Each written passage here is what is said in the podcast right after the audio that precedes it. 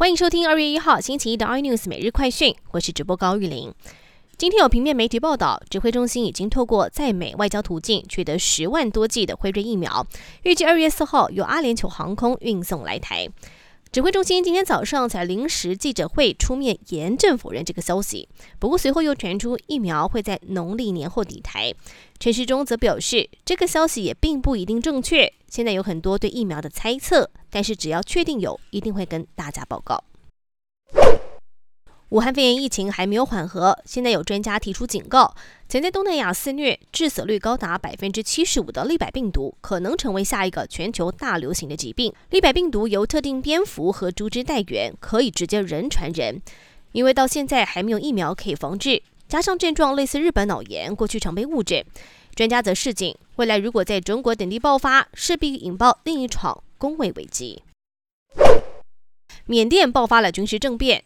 缅甸执政党发言人证实，包括了总统温敏、实职领导人翁山苏基在内，多名的执政党高层已经遭到了拘捕。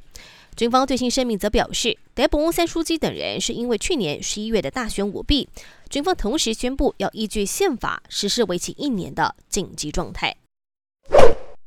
电玩零售商 GameStop 在散户的响应之下，现在做空对冲基金大户惨赔大约三百亿元，当然也震撼了华尔街。不过谢金河则认为，年轻人利用社群平台炒股的现象不只局限于美国，也预测台股的未来生态可能会因为这起事件出现了重大的改变。不过台股今天在电机期传扬，中场是净扬两百七十一点，收在一万五千四百一十点。而美国继对华为制裁之后，再把九家中国企业加入了黑名单，禁止美国人进行投资。